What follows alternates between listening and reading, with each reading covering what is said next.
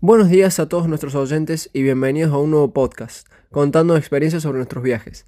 En esta ocasión en particular hablaremos de una de las regiones argentinas llamada Noroéstica, la cual abarca las provincias de Catamarca, La Rioja y Tucumán.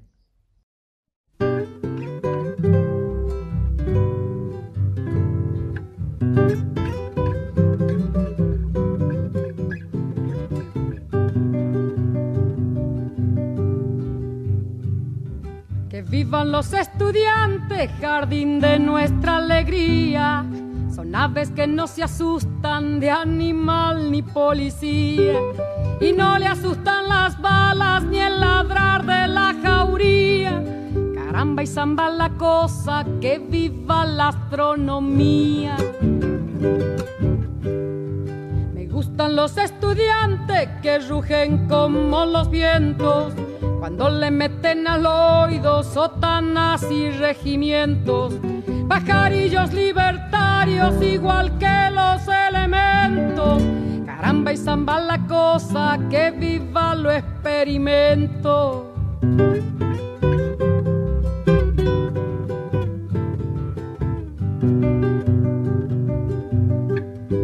Me gustan los estudiantes porque levantan el pecho cuando le dicen harina, sabiéndose que es afrecho, y no hacen el sordo mudo cuando se presente el hecho. Caramba y zamba la cosa, el código del derecho. Me gustan los estudiantes porque son la levadura del pan que saldrá del horno con toda su sabrosura para la boca que come con amargura. Caramba y zamba la cosa, viva la literatura.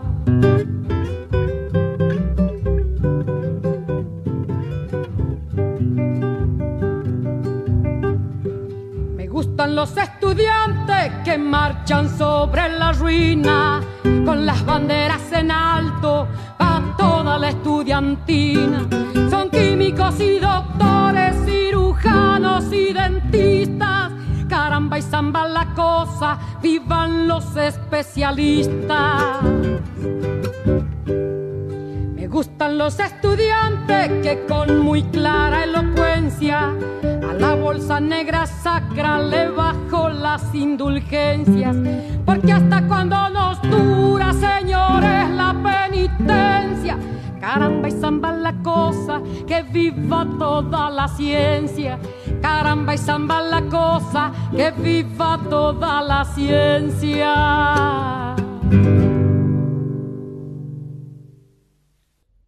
Ahora nuestras compañeras Carolina Huema y Catalina Masfarrey nos contarán sus experiencias vividas durante este hermoso viaje acompañado de los comentarios de Guillermina Vegas. Caro, ¿quieres comenzar contándonos un poco sobre las características de este lugar?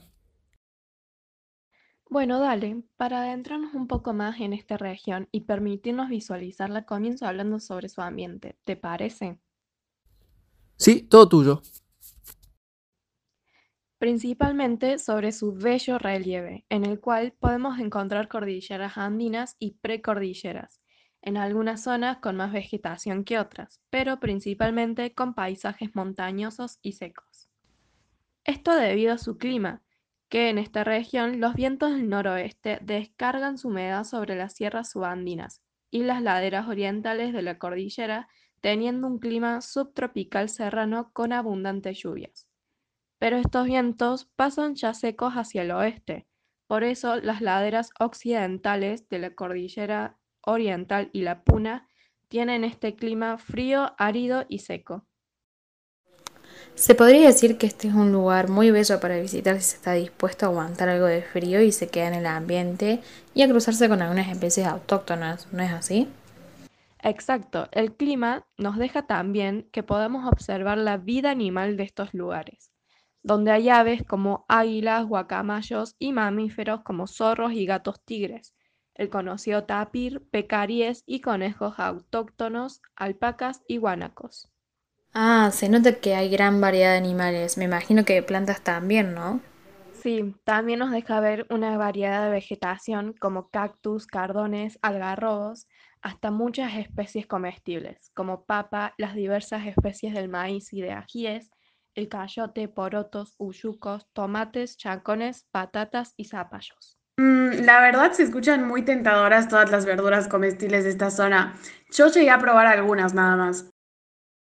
Sí, de hecho sabía que esta región particularmente tiene una muy buena gastronomía. El maíz es la base de la cocina, que se complementa con los pimientos, papas tradicionales, dándonos los guisos de color rojo, empanadas, humitas o tamales, el clásico postre de vigilante, los alfajores de algarroba y los dulces con frutas autóctonas como el higo. Una delicia, tener que visitar las provincias para degustar tan ricos platos. ¡Qué ganas! Así es, si vas a Catamarca, en realidad tenés la clásica humita envuelta en chala y en La Rioja, por las características del clima y tierra, se cosechan los mejores frutos, así que deberías probar la vid y sus aceitunas. Y en Tucumán no puedes perderte su clásica empanada tucumana y el tamal que se prepara con harina de maíz. Ese fue de mis favoritos. Bueno, ahí pudimos escuchar una gran variedad de comida y vegetación en esta región. La verdad se me hizo agua a la boca. Voy a ir buscando algo para comer mientras los dejo con una canción característica de la zona llamada Chacarera de un Triste de Natalia Barrio Nuevo.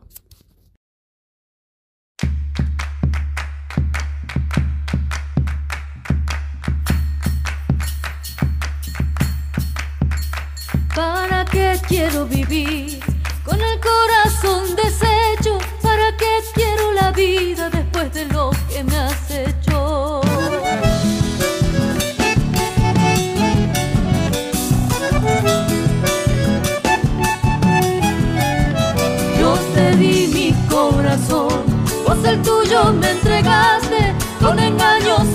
Mío, prenda lo despedazaste.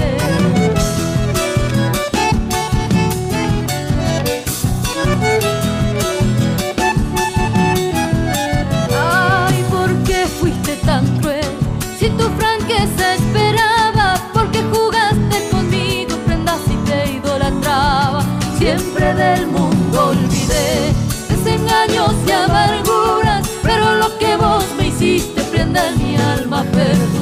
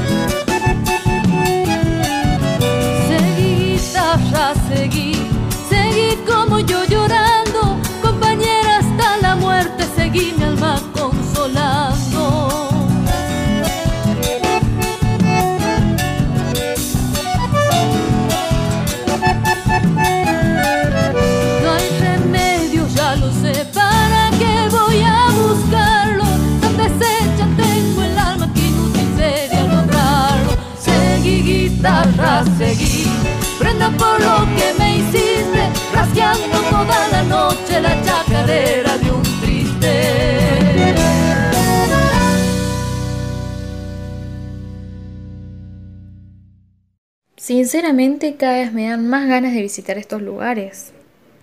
Sí, son lugares muy acogedores y esa no es la mejor parte. También se caracterizan por sus hermosas tradiciones y fiestas. Las he escuchado nombrar, pero no tuve la suerte de presenciar alguna. Siempre recomiendan visitar en las fechas en las que se festejan porque se crea un clima de alegría y festividad muy lindo. Pero creo que Cata pudo estar en alguna, ¿no es así? Sí, yo las pude disfrutar en persona, son las mejores fechas. Unas de ellas son la fiesta agroganadera y artesanal de la Puna. Se exhibe la producción ganadera, agrícola, las costumbres y la cultura propia de la gente de la Puna. Mmm, más comida, qué interesante. Sí, y aparte también está la fiesta de la empanada, fiesta municipal del locro, en donde compiten por el plato del locro más sabroso. Y si te querés divertir, puedes participar del Festival Nacional e Internacional del Poncho, la Chaya, donde se festeja la época del carnaval y las personas se chachan, o sea que se tiran con harina. Y también está el Tincunaco, que es la fiesta popular y religiosa más importante de la provincia de La Rioja, la fiesta nacional de la Pachamama y una de las más curiosas es la fiesta del Sulki, que es un evento que homenajea al Sulki como forma típica de transporte en la zona del norte del país y así muchas otras llenas de diversión y obviamente acompañadas de la tradicional comida y música. Sobre la música tradicional sí había escuchado en este viaje. La música folclórica de esta región está llena de ritmos, de instrumentos, de bailes, de historias. Cada canción tiene algo que contar. Siempre le acompañan instrumentos como arpa, violín, flauta tucumana, erque, caja y bombos. Y de ahí salen los principales ritmos de la región noroestica, como el bailecito, carnavalito, cuca argentina, vidala y baguala, chacarera, chaya riojana, gato y samba. ¿Quién habría pensado que había tantas celebraciones en esta región y tantos estilos diferentes de música? Hablando de música, les comparto esta hermosa canción llamada Cuando vuelvo a Catamarca de Carafea.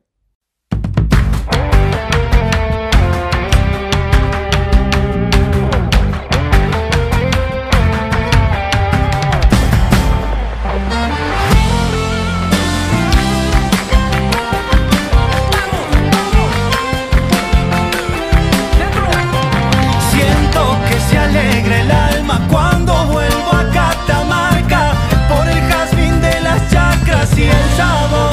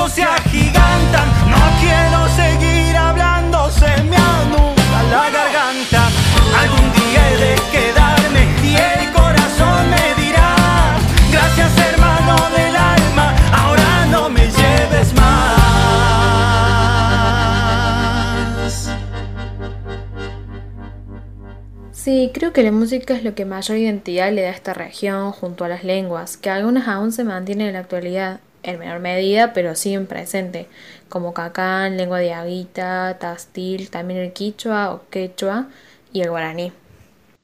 Así es, es más, una de las palabras que se conservan de la lengua de Aita es gasta, haciendo referencia al pueblo, y del quichua se siguen diciendo diariamente muchas como cancha y chacra. A continuación, escuchamos La Encontrada de Natalia Barrio Nuevo.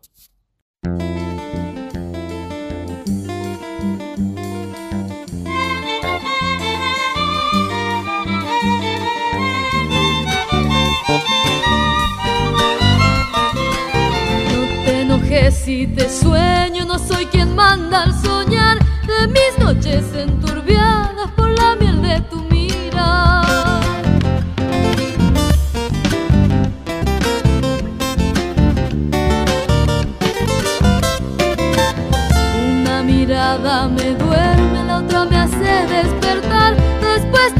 yo me quedo y sin querer vuelvo a soñar.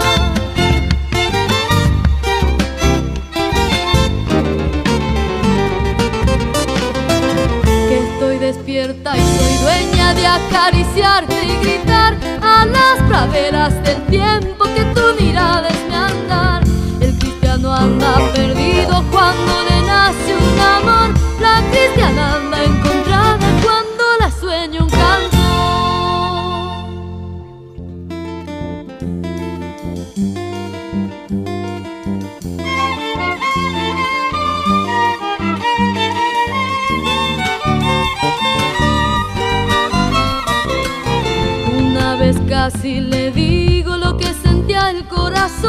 Tuve miedo y no lo dije, quizás en otra ocasión.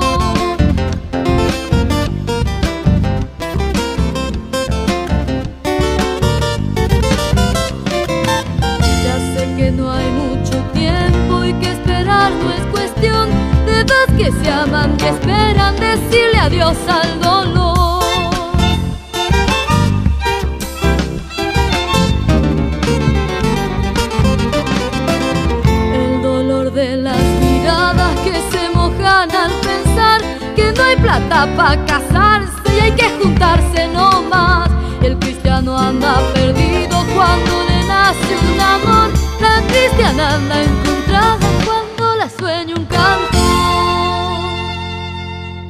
Es muy interesante todo lo que nos están contando hasta ahora. Toda esta información despertó mi curiosidad sobre la gente de este lugar y las actividades que realizaban.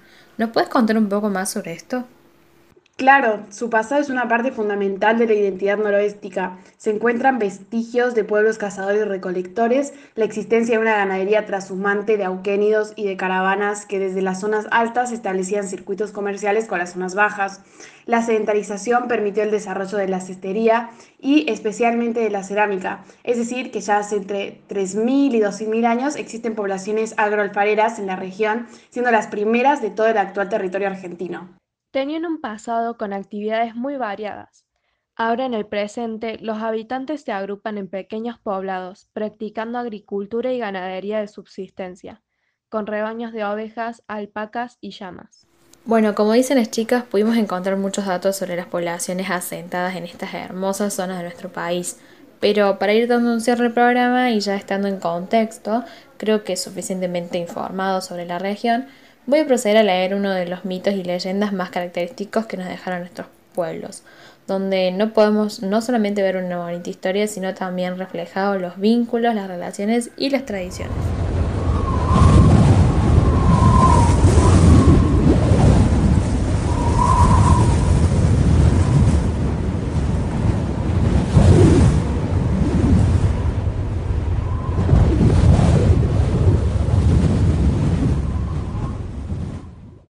Voy a leer la famosa leyenda de Aguita de El viento sonda. El indio Huampi gobernaba varias tribus de las que habitaban los valles cachaquíes. No había otro que se destacara como él por su indomable valor y su extraordinaria destreza en el manejo de las armas. Admirado y temido por todos, era al mismo tiempo amo y señor de toda la comarca. Manejaba el arco con tan habilidad que no perdía víctima a la que arrojara sus certeras flechas. Por eso, en los montes, valles, praderas y bosques que recorría, tanto caían guanacos, vicuñas y huillas, como los cóndores, los suris y toda clase de aves. Wampi no perdonaba en sus frecuentes cacerías ni las crías más chiquitas. Iba de este modo despoblando de animales la región, y no era justo que así sucediera. Volvía un día, al caerle la tarde, cargado de caza, cuando se le apareció Pachamama, entre resplandores. Wampi, mal hijo de la tierra, ¿te has propuesto terminar con todos los animales? ¿Por qué los persigues sañudamente? Hasta los pájaros del bosque te tienen miedo y callan cuando no apareces. Wampi bajó la cabeza y Pachamama prosiguió. ¿Piensas, indio soberbio, que he creado los animales para que tú los mates? Sigue matando y llegará el momento en que te faltará su carne para comer y su leche y sus pieles para cubrirte. Si no vas a dejar de cazar, no dejarás vicuñas ni guanacos. ¿Dónde encontrarás lana suave y sedosa para tener tus mantas? Si no dejas llamas, ¿qué animal llevará las cargas a lugares lejanos? Mata las aves y no tendrás plumas para adornarte. Eres ambicioso y egoísta y desagradecido porque no sabes apreciar ni respetar los bienes que te da la madre tierra. Wampi, no tienes corazón, no mereces que te perdone, sino un castigo por tu maldad, y te llegará. Y Pachamama desapareció envuelta en su luz. Wampi creyó despertar de una pesadilla, estaba paralizado del miedo. Intentó dominarse, pero los amargos reproches de Pachamama y la amenaza de castigo le atormentaban duramente. Apoyando en el grueso tronco de un árbol, entregado a sus reflexiones, oyó un silbido. ¿Qué es eso? ¿Será el anuncio del castigo de la Pachamama? Y no estaba equivocado. Al tiempo sintió su rostro azotado por el aire, que quemó su oscura piel. Las ramas de los árboles se agitaban, hojas, flores y frutos se arremolinaron a sus pies, y el silbido era cada vez más lastimero y terrible. Wampi no dudó ya. Era la furia de la madre tierra sobre él y sus dominios, en forma de huracán espantoso. Era el castigo prometido. Dicen que desde entonces sopla el viento sonda por los valles andinos con voz casi humana. Esta leyenda es no solo muy interesante, sino que también muy creíble. Pero, ¿es verdad lo que dice la leyenda sobre estos vientos? Bueno, los vientos del noroeste descargan su humedad sobre las sierras subandinas y las laderas orientales de la cordillera salto-juqueñas. Estas áreas tienen clima subtropical serrano con abundantes lluvias. Los bosques y selvas serranas que tapizan estas montañas son conocidos como yungas. Pero basta distracciones, todavía tengo que contar el famoso mito de Ayita de la Pachamama. El dios del cielo, Pachacamac, esposo de la tierra Pachamama, engendró a dos hijos gemelos, un varón y mujer llamados Wilcas. El dios Pachacamac murió ahogado en el mar y se convirtió en una isla. La diosa Pachamama sufrió con sus dos hijitos muchas penurias. Fue devorada por Guarón, el genio maligno y hermano de Pachacamac, que luego, engañado por los mellizos, muere despeñado. Su muerte fue seguida de un espantoso terremoto. Los mellizos treparon al cielo por una soga. Allí los esperaba el gran dios Pachacamac. El Wilca varón se transformó en sol y la mujer en luna, sin que termine la vida de peregrinación que llevaron en la tierra. La diosa Pachamama quedó encantada en un cerro. Pachacamac la premió por su fidelidad con el don de la fecundidad generadora. Desde entonces, desde la cumbre, ella envía sus favores. A través de ella, el dios del cielo envía las lluvias, fertiliza las tierras y hace que broten las plantas. Y por ello los animales nacen y crecen. La Pachamama también premió a todos los que lloraron a sus hijos, zorros, pumas, condores, víboras. Con el runado de las Wilcas, transformadas en el sol y la luna, triunfó la luz y fue vencido por siempre Huacón, el dios de la noche. Creo que esta es una gran forma de concluir con este mito, ya que la Pachamama es de gran importancia para esta región en la actualidad, ¿cierto? Así es, el Día de la Pachamama es una tradición ancestral que se celebra en todo el noroeste del país cada primero de agosto. Aunque en realidad las celebraciones y homenajes a la Madre Tierra se extienden durante todo el mes, pero especialmente en la Punia salteña y en Tucumán, Jujuy y Catamarca. ¿Y qué es lo que se suele hacer? Las ceremonias son básicamente de dos tipos. En los hogares, con ofrendas particulares y familiares, y en comunidad, donde la ceremonia es liderada por sacerdotes andinos o las personas ancianas de la comunidad. En las casas, la ceremonia comienza bien temprano con el sahumado, que es la limpieza de las habitaciones. Luego llega la corpachada, que es en la que depositan ofrendas en un hoyo cavado en la tierra, como manera de darle de comer y beber a la madre tierra. Se celebra en agosto porque es el tiempo previo para roturar la tierra, para luego poder sembrarla. Bueno, estamos llegando al final de este podcast. Entre todos los hemos disfrutado y pasado muy bien relatando las experiencias de viaje sobre esta región y todo lo que nos enseñaron Cata, Caro y Guille. Espero que lo hayan disfrutado tanto como nosotros y que nos sigan escuchando para llenarse de cultura. Los esperamos en el próximo capítulo. Hasta la próxima.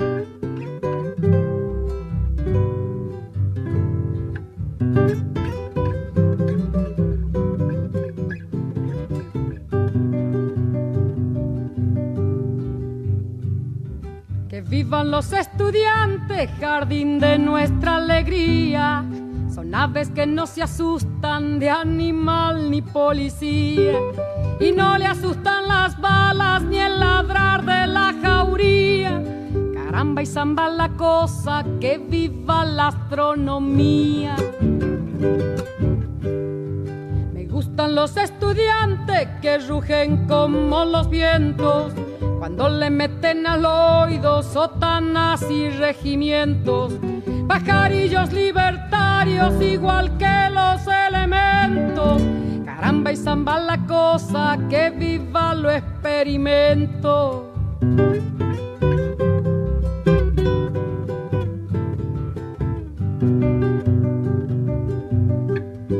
Me gustan los estudiantes porque levantan el pecho cuando le dicen harina, sabiéndose que es afrecho, y no hacen el sordo mudo cuando se presenta el hecho.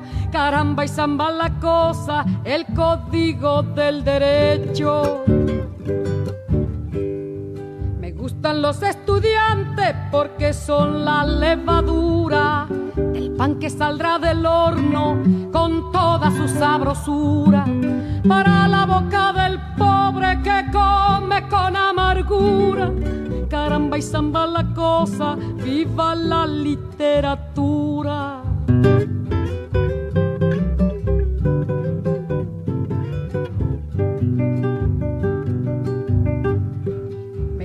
Los estudiantes que marchan sobre la ruina con las banderas en alto a toda la estudiantina.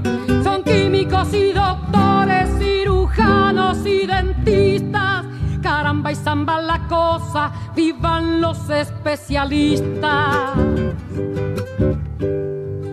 Gustan los estudiantes que con muy clara elocuencia a la bolsa negra sacra le bajo las indulgencias. Porque hasta cuando nos dura, señores, la penitencia. Caramba y zamba la cosa, que viva toda la ciencia. Caramba y zamba la cosa, que viva toda la ciencia.